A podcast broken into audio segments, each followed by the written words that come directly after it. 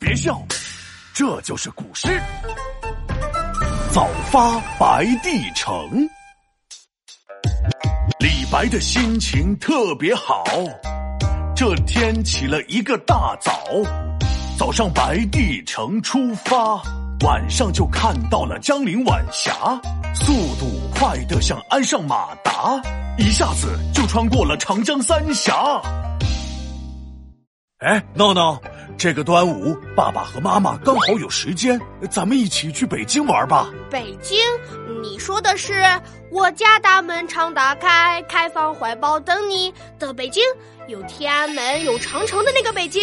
对呀，就是美丽的首都北京。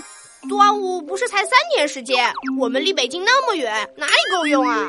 嘿嘿，这你就不知道了吧？现在的高铁可快了，眼睛一闭一睁，只需要四个半小时。亲爱的旅客朋友，列车前方到达北京站。天啊，速度这么快！可不是，那速度咻咻的，比李白从白帝城去江陵还快。李白去江陵干嘛？旅游吗？呃，不是，不过他的心情倒是比旅游还开心。当时李白被流放到夜郎，走到白帝城的时候，突然听到了朝廷大赦的消息，重新获得自由的李白开心的不行啊！立马从白帝城出发去往江陵，还写下了《早发白帝城》这首诗：“朝辞白帝。”彩云间，千里江陵一日还。两岸猿声啼不住，轻舟已过万重山。哦，所以早发白帝城的意思就是早上从白帝城出发，对不对？没错，你看全诗的第一句“朝辞白帝彩云间”。说的就是清早告别云霞笼罩的白帝城。嗯，白帝城是仙境吗？怎么还云霞笼罩的？是什么仙境？白帝城的地势它有点高，所以早上起来有云雾在飘。原来是这样。江陵距离白帝城大概三百多公里，对于古人来说是很远的距离了。你想想，当时没发明车，骑马可是最快的交通工具了。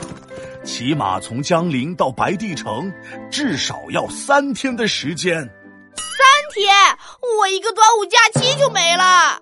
但是坐船就不一样了，因为是顺流而下，所以第二句“千里江陵一日还”，李白才会发出感慨：“天哪！”千里之外的江陵，我坐船一天就到了，这也太快了吧！哇，就跟我坐动车去北京似的，速度嗖嗖的。那可不，接下来李白说：“两岸猿声啼不住，轻舟已过万重山。”意思是，两岸猿猴的啼叫声还在耳中回荡。轻快的小船早已驶过万重山峦。哎，长江那边有很多猿猴吗？对呀，长江两边的大山里住了很多猿猴。坐船经过的时候，你能一直听到它们的啼叫声。